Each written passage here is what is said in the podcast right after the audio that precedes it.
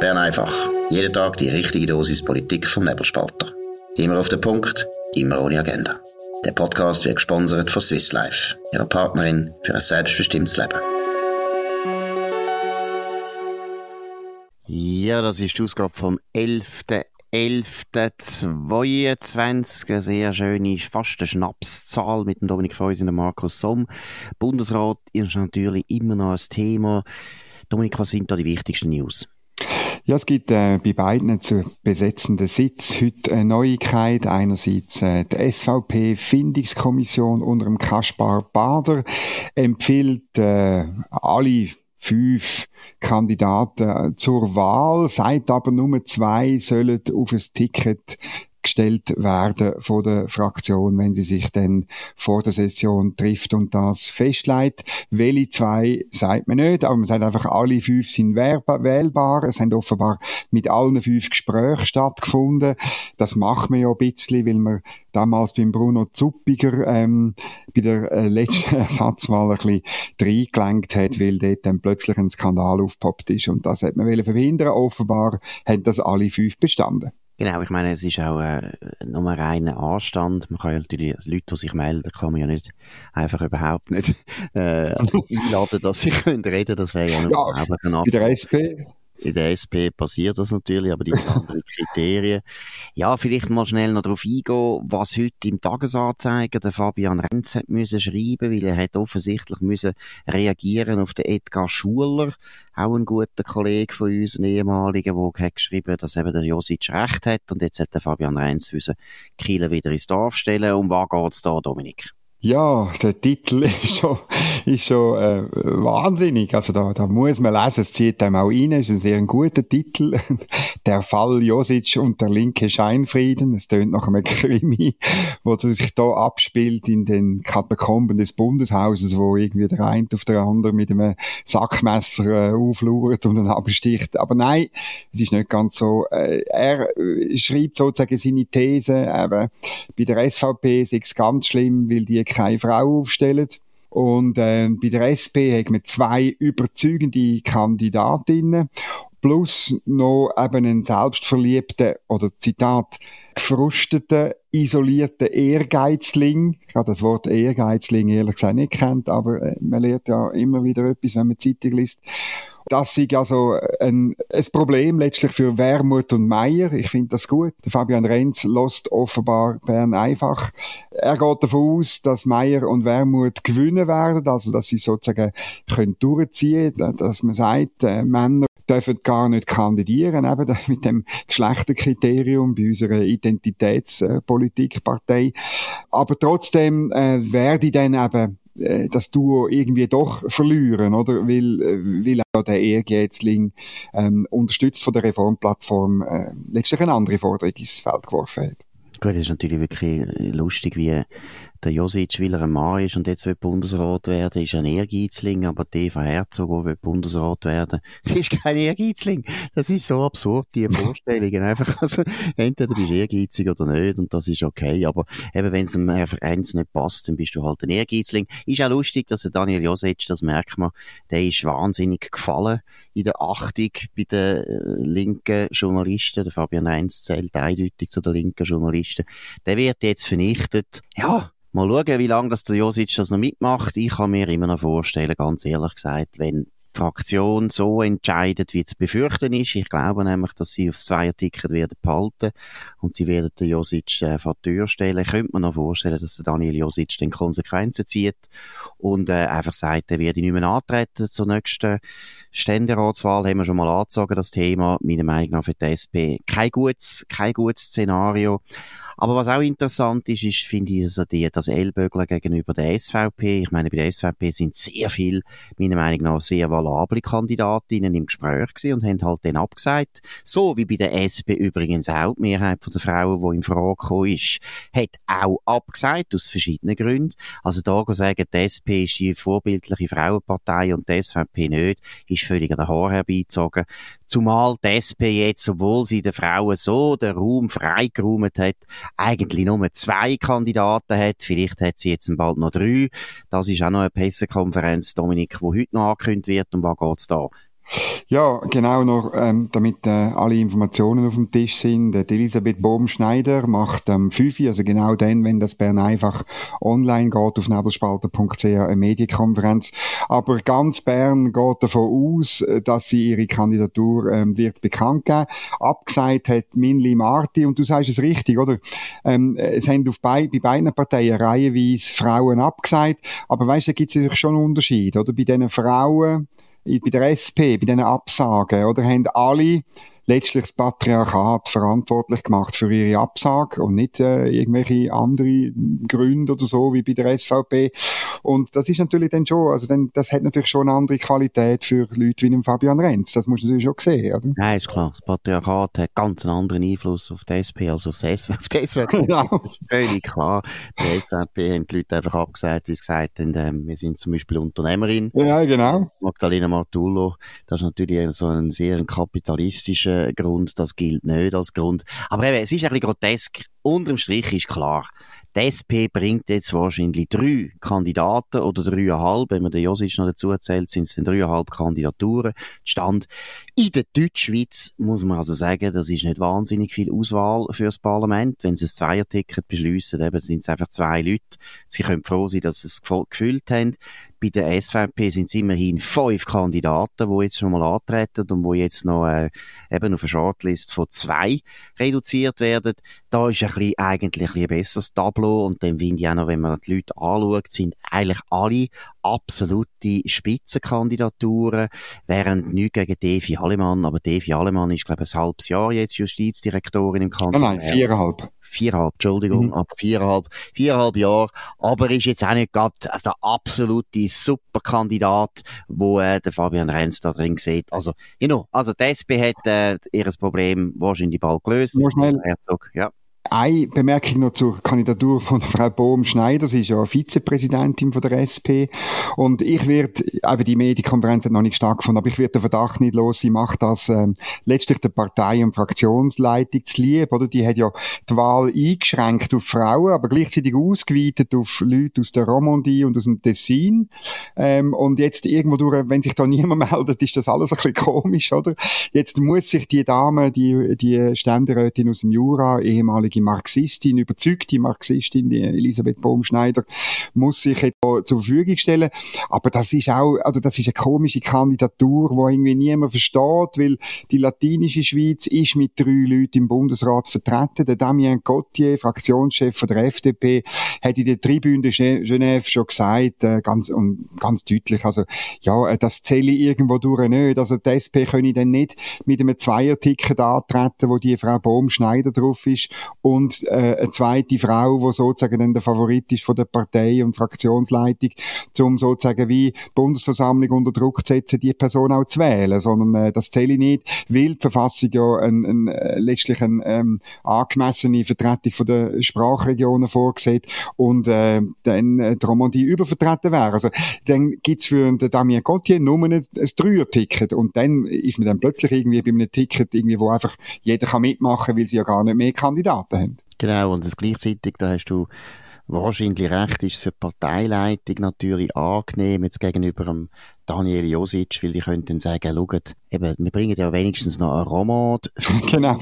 Dann hast du immerhin noch die Chance, in einem Jahr oder zwei dann gleich noch Bundesrat zu werden für den Alain Berset. Also es ist grotesk, aber es ist irgendwo natürlich auch Ausdruck von unserem politischen System mittlerweile, wo halt alles Leute sind, die Berufspolitiker sind und Bundesrat ist eigentlich einfach das Karriere Ziel, mehr oder mhm. weniger, weil das CEO. Ist, ja, weil man, wenn man, das ist der CEO, genau, und, und, und das ist früher meiner Meinung nach viel weniger der Fall gewesen. Gleichzeitig hat man, das ist noch ironisch, hat man dann gleich immer wieder mehr Parlamentarier gehabt, die antreten sind ich finde, viele Sachen sind nicht so gut, die sich entwickelt haben. Zum Beispiel auch die Frage vom Ticket.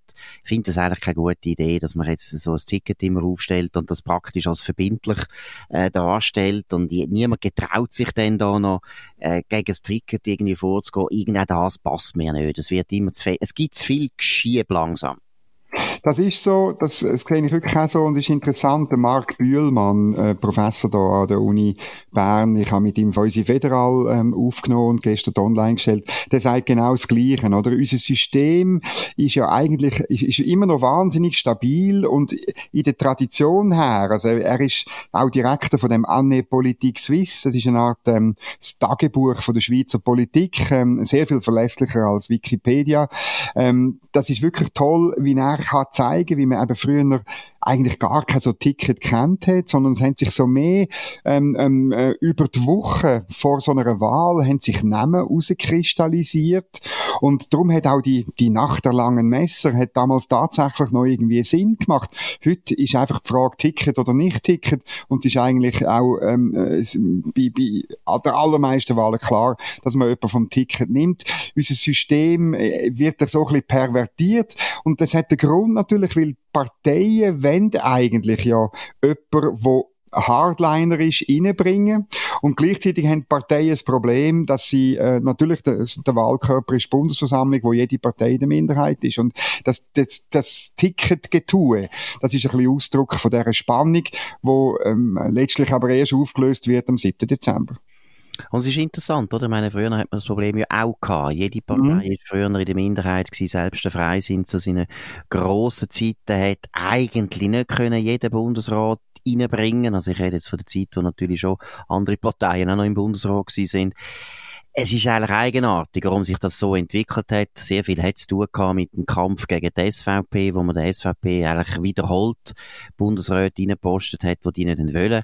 Gleichzeitig muss man sagen, bei der SP hat man es natürlich auch immer gemacht. Also das ist interessant, wenn man so schaut, die Qualität von der SP-Bundesräte. Früher noch zu der Zeit von der bürgerlichen Dominanz ist auch nicht wahnsinnig. Man hat dort immer ein bisschen ja, eher weiche, nette, rechte Sozialdemokraten gewählt, das stimmt. Ja gut, schauen wir, wie es weitergeht. Wir bleiben dran. Wir haben noch ein anderes Thema, das auch, äh, meiner Meinung nach, ein bisschen eine Entwicklung zeigt, die nicht gut ist. Und es geht hier um Zwischenwahlen in Amerika. Wir warten immer noch auf die endgültigen Ergebnisse. Die Wahl hat erst am, hat am Dienstag stattgefunden. Jetzt sind wir immer noch am Warten. Dominik, was fällt dir dazu ein? Ja, es ist einfach, ich meine, in der Schweiz ist es so, dass man immer im Kant für den Kanton Bern wahnsinnig lang muss warten. Ähm, jetzt in den USA ist es immer noch so, dass noch nicht alle ähm, auszählt sind. Alle sitzen zwar sowohl im Senat wie im Repräsentantenhaus und es ist doch äh, ja, es sind doch einige Sitze. Es sind nicht nur ein, zwei, ähm, äh, sondern äh, es sind wirklich einige Sitze, wo, wo unklar sind. Und man merkt auch, wenn man so ein bisschen in den sozialen Medien unterwegs ist oder auch in Kommentaren, sagen wir beim Wall Street Journal, an anderen Orten, sieht man schon, ähm, es gibt so ein bisschen Unmut, weil man wirklich das Gefühl hat, was ist eigentlich da los, oder? Und es tut, ja, ich glaube, es tut in einer Demokratie nicht so gut, oder? Absolut. Und der Hintergrund, warum das in Amerika plötzlich so lange geht, weil früher war es immer so am Dienstag ist gewählt worden, sowohl Präsidentschaftswahlen wie Zwischenwahlen immer am Dienstag. Und eigentlich hat man es im Laufe der Nacht, wenn man am nächsten Morgen jetzt den Westen gehockt, also in, in Europa war und dann durchgemacht hat, hat man es am Morgen gewusst, wie die Wahlen rausgekommen sind. Und was ist eigentlich neu, was ist anders. Es gibt viel mehr Mail-in-Voting, also Briefwahl, das hat man eingeführt, leider meiner Meinung nach, zur Zeit von Corona hat man das eingeführt.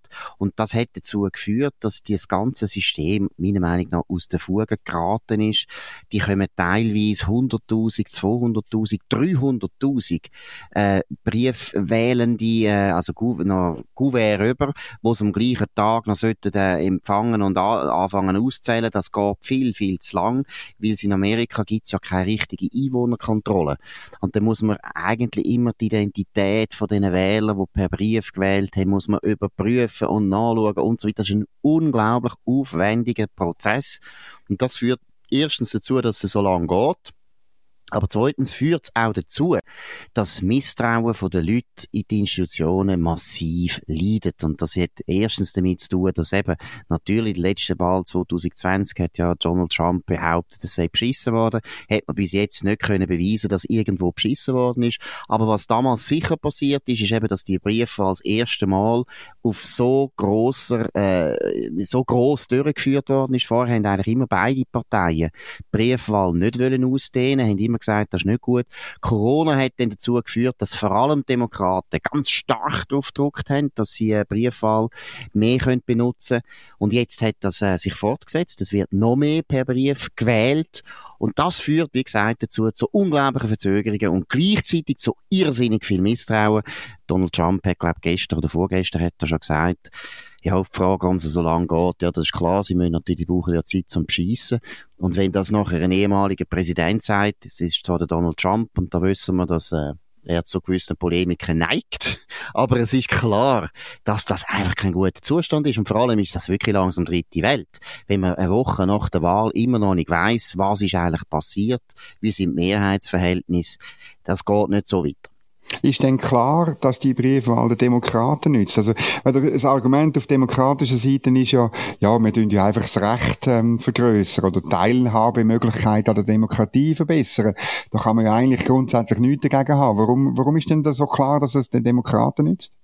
Also Zeit ist es einfach so, dass die Demokraten das offensichtlich besser können nutzen können. Ihre Leute vielleicht auch, sind ja jetzt immer mehr auch sehr gut ausgebildete Leute, dass die viel fließiger von dem Gebrauch machen als bei den Republikanern. Das kann sich noch ändern, aber zur Zeit ist es eindeutig so, dass Demokraten eher bevorteilt, einfach wie es Mobilisierung anscheinend per Brief bei den Demokraten besser funktioniert als umgekehrt.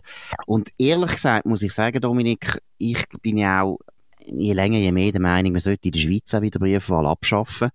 Weil ich glaube, Briefwahl ist eigentlich eine Hürde für einfache Leute. Also ich glaube, dass Leute, die sich nicht so gewöhnt sind, äh, dass sie ständig müssen schreiben, lesen, unterschreiben, Zeug mit auseinandernehmen, dass der Brief, der da reinkommt, das Abstimmungskuvert und so weiter, dass die das eher abschreckt. Da kommt dann das Abstimmungsbüchlein. Mittlerweile kommt man ja eins über vom, von der Eidgenossenschaft, vom Kanton, dann von der Gemeinde. Das Zeug ist zwar, sie meinen es gut, sie probieren das gut zu beschreiben, aber auch letztlich ist es langsam ein Buch, wo man zuerst muss lesen. Und für Leute, die eigentlich, und das meine ich überhaupt nicht despektierlich, sondern wirklich Leute, die halt mit ihren Händen arbeiten den ganzen Tag, die in einem Lager arbeiten, die als Koch noch immer arbeiten und so weiter, die lesen nicht gern solche Bücher und die fühlen sich meiner Meinung nach viel schneller demotiviert als Leute, die gut ausgebildet sind, die einfach sich gewöhnt sind, dass sie ständig mit Sprache zu tun haben. Und von dem her glaube ich, auch in der Schweiz ist es so, dass äh, Briefwahl, würde ich behaupten, dazu geführt hat, dass die gut ausgebildeten überdurchschnittlich oft gehen stimmen, während die weniger gut ausgebildeten eher einfach das Gouverne in, in Empfang nehmen und fortrühren. Und ich glaube, das hat auch noch mit dem zu tun. Oder früher war es ein Ritual gewesen. Du bist am Sonntag an die mm. Urne gegangen und abstimmen. Das ist so eine Civic Duty gewesen. Du hast eben das Gefühl gehabt, du musst dich auch zeigen, damit die Leute gesehen haben, du bist ein guter Bürger. Es hat gewissen sozialen Druck gegeben. Und heute mit dem Brief ist das natürlich überhaupt nicht mehr der Fall. Gut, äh, meine, am richtigen Moment, einem Samstagabend oder am Son noch schlimmer, am Sonntagmorgen, am richtigen Ort sein mit den richtigen Unterlagen, zum können abstimmen, das ist natürlich eine Hürde, vor allem für linksgrüne Studenten, oder? das ist, von dem her, die sind natürlich schon froh, können sie jetzt das äh, am Küchentisch erledigen? Ja, das klar, eben, eben ausfüllen und das Zeug schreiben und so weiter, das sind sich wahnsinnig gewöhnt, oder? Das ist für die völlig normal. Während eben andere Leute äh, eher wahrscheinlich besser war, dass sie einfach haben können in die Turnhalle äh, wählen und stimmen. Es ist auch noch eben sozial gewesen. Man hat einen Kollegen getroffen, eine Kollegin getroffen, hat noch ein bisschen geredet miteinander. Und wenn man nicht rausgekommen ist, hat man noch können vorher schnell sagen, eben, wie müssen wir jetzt hier abstimmen? Also ich glaube, das ist ein, ich bis jetzt ist es nur mal eine These, es ist eine Vermutung. Wir müssen es mal ein bisschen untersuchen. Aber tendenziell finde ich, ist es nicht gut, es ist nicht eine gute Entwicklung, dass wir sehen, dass Leute mit schlechterer Ausbildung oder mit Migrationshintergrund, muss man nämlich einmal betonen, dass die weniger stimmen, weniger wählen, als die, die sehr gut ausgebildet sind und Eltern haben, die schon seit 700 Jahren in der Eidgenossenschaft leben. Und das Gleiche ist ein bisschen der Fall in Amerika, vermute ich. Also es gibt ja bei uns immer das Gerücht, dass Gemeinden äh, teilweise die Briefwahlzettel äh, schon eben zu Bürozeiten, also das heißt schon irgendwie am Mittwoch, Donnerstag oder Freitag äh, auswerten und auszählen und, und das wäre eigentlich ein Verstoß. Äh, das, hat, das hört man immer wieder. Und ich meine, wenn das, muss ich auch sagen, das wäre dann schon auch ein Problem, wenn dann irgendwie umgeht, es ist so und so, ähm, läuft oder so und so. Nur schon, ich finde es immer problematisch, dass man hört, ja, die Stimmbeteiligung ist hoch, sie ist tief oder so, weil das natürlich auch bereits ein, ein Indikator kann sein. Und es ist, muss man auch mal sagen, es ist für Politiker langsam schwierig, Kampagnen zu führen, oder? Also Wahlkämpfe, also das sieht man auch in Amerika, ist natürlich mhm. schwierig, wenn du weißt oder nicht mehr weißt, wenn die Leute eigentlich gehen, gehen wählen. Oder wenn, wenn du kannst eigentlich die Höhepunkte von der Kam Kampagne kannst nicht mehr richtig einteilen. Du kannst auch, äh, die Umfragen, ich meine, die Umfragen spielen eine ganz andere Rolle, wenn über vier Wochen, ich weiss es nicht genau, wenn äh, die Amerikaner, und das ist ja von Staat zu Staat unterschiedlich, wenn sie die Unterlagen überkommen zum gehst, äh, wählen. Ja, teilweise sehr früh, habe ich gelesen. Eben, ja. teilweise sehr früh und dann die Umfragen wechseln ja die ganze Zeit, da bist du noch beeinflusst von den Umfragen. Also meiner Meinung nach eine sehr eine ungute Entwicklung und wenn man jetzt sieht, einfach zum Beispiel England, Parlamentswahlen immer am Donnerstag und in der Nacht wird klar, wer die neue Mehrheit hat in Westminster. Und das, glaube ich, ist auch ganz wichtig aus äh, psychologische Gründe. Ich glaube, Demokratie lebt ja davon, dass wir eigentlich den Bürgerkrieg, oder wir tun den zivilen Bürgerkrieg jedes Mal wieder inszenieren, wo wir sagen, es gibt zwei Parteien oder mehrere, dann gehen wir aufeinander los, sagen, du bist ein Double und du hast es eigentlich gesagt, und dann kommt der Wahltag. Und der Wahltag ist der Tag der Versöhnung. Und deshalb ist wahnsinnig wichtig, dass der Tag, der muss kommen. Das ist nicht, das ist nicht etwas, wo man auf fünf Wochen rausschieben kann, sondern es ist wichtig, wichtig, dass die Leute noch in der gleichen Nacht merken, oh, ich habe verloren oder ich habe gewonnen. Sie können sich freuen oder sie sind enttäuscht, aber dann ist es vorbei. Und nicht, es geht noch eine ganze Woche, wo sie ständig in der Spannung sind und nicht wissen, ja, und, eben, wie gesagt, es tut meiner Meinung nach gerade in Amerika die Polarisierung, wo sie haben, enorm verschärfen, weil es einfach dazu führt, noch mehr Misstrauen, aber es führt auch dazu, dass wieder der Climax nie mehr stattfindet, wo es braucht, dass der zivile Bürgerkrieg, der Demokratie eben schafft, kann mal beendet werden. Das ist wirklich sehr wichtig. Gut, jetzt haben wir noch ein anderes Problem, noch nicht ein anderes Problem, ein anderes Thema. Die EU und die EFTA, die haben ja wirklich viel, viel Gremien, wo man auch nachdem man schon Jahrzehnte sich mit der Politik von der EU oder der EFTA befasst, wie wir beide, ja, man ist immer wieder überrascht, was die aus dem Hut zaubern. Dominik, um was geht's? Ja, ich bin heute wirklich über so eine, so eine, so eine Konferenz gestürchelt. Äh, es heißt Konferenz der Ausschüsse für Unionsangelegenheiten der nationalen Parlamente der Europäischen Union, COSAC. Die taget vom 13. bis 15. November in Prag. Prag ist eine wunderschöne Stadt. Ich bin schon lange nicht mehr gewesen. Ich will auch wieder mal dorthin. Äh, drum, äh, Erik Nussbaumer, äh, SP Baselbiet und Hans-Peter Portmann, FDP Zürich. Ich komme gerne mit. Ähm, würde da gerne auch noch ein bisschen mitschwätzen und mitmachen bei der Zitat Plattform für die Intensivierung des interparlamentarischen Dialogs. die Schweiz hat jetzt seit 2015 Beobachterstatus. Und jetzt musst du, jetzt darfst, jetzt, jetzt mache ich ein kleines Späßchen mit dir, Markus. Rate mal, wie oft pro Jahr trifft sich die Konferenz? Ja, also intensivieren heisst viermal. Ja, was? Du hast es herausgefunden. Ich nehme Viermal? Ich habe übertrieben. Nein, jetzt ernsthaft? Viermal? Genau viermal, wo, die, wo das stattfindet. Das ist gut. Du bist grossartig. Bitte Spesenrechnung einfach uns schicken. Wir zahlen es gern. Wir sind der treue, loyale Steuerzahler für den Hans-Peter Portmann den muss man am meisten kritisieren, bei Erik Nussbaumer, das ist, ist ein Artist, der darf das, aber der Hans-Peter Portmann, der früher noch bei der CVP war, wahrscheinlich wäre besser dort geblieben ist zu der FDP gegangen. Das ist einmal früher der Wirtschaftsfreisinn von Zürich, mal früher ein liberales Denkzentrum und jetzt haben wir den Portmann. Der Portmann, einen reinen ja, was soll ja, komm, jetzt bist du ein bisschen hart. Ein reiner Etatist mittlerweile. Nein, Nein es, ist doch wahr. es ist doch wahr. Also, das, das solltest du doch als Freisinniger einfach gar nicht mitreisen. Ja, er, oder er ist, gehört auch zur Fraktion, wo halt im Rahmenabkommen nachher trauert. Äh, beim Erik Nussbaumer ist das sein Auftrag. Er ist Präsident von der Europäischen Bewegung. Beim äh, Hans-Peter Portmann ist nicht so klar, warum. Ähm, und ja, die leiden. Das ist ein, das ist ein Schmerz. Das ist eigentlich, müsste man das abbuchen unter Genesungsschmerz oder so. Oder? Ja gut, aber ich habe ab und zu auch schlechte Laune. zahlen. muss das nicht zahlen. Also ich meine, es ist schön, dass der Hans-Peter Bortmann Phantomschmerzen hat und das tut er ein bisschen wettmachen, indem er auf Prag reist und dort gut isst und wieder heimreist. Schon recht, aber irgendwo geht das nicht. Gut, das war Bern einfach gewesen, von dem 11. November 2022. Wir wünschen ein schönes Wochenende. Dominik Feusi und Markus Somm. Wir können uns abonnieren auf nebelspalter.ch, Spotify oder Apple Podcast. Sind dabei. Wir sind der am schnellsten wachsende bürgerliche Podcast von der Schweiz. 150.000 Abonnenten. Schon darüber hinaus. Ihr gehört dazu. Danke vielmals. Wir wünschen, wie gesagt, ein schönes Wochenende und wir hören uns wieder am nächsten Montag. Gleiche Zeit auf dem gleichen Kanal. Das war Bern einfach, immer auf den Punkt, immer ohne Agenda. Gesponsert von Swiss Life, ihrer Partnerin für ein selbstbestimmtes Leben.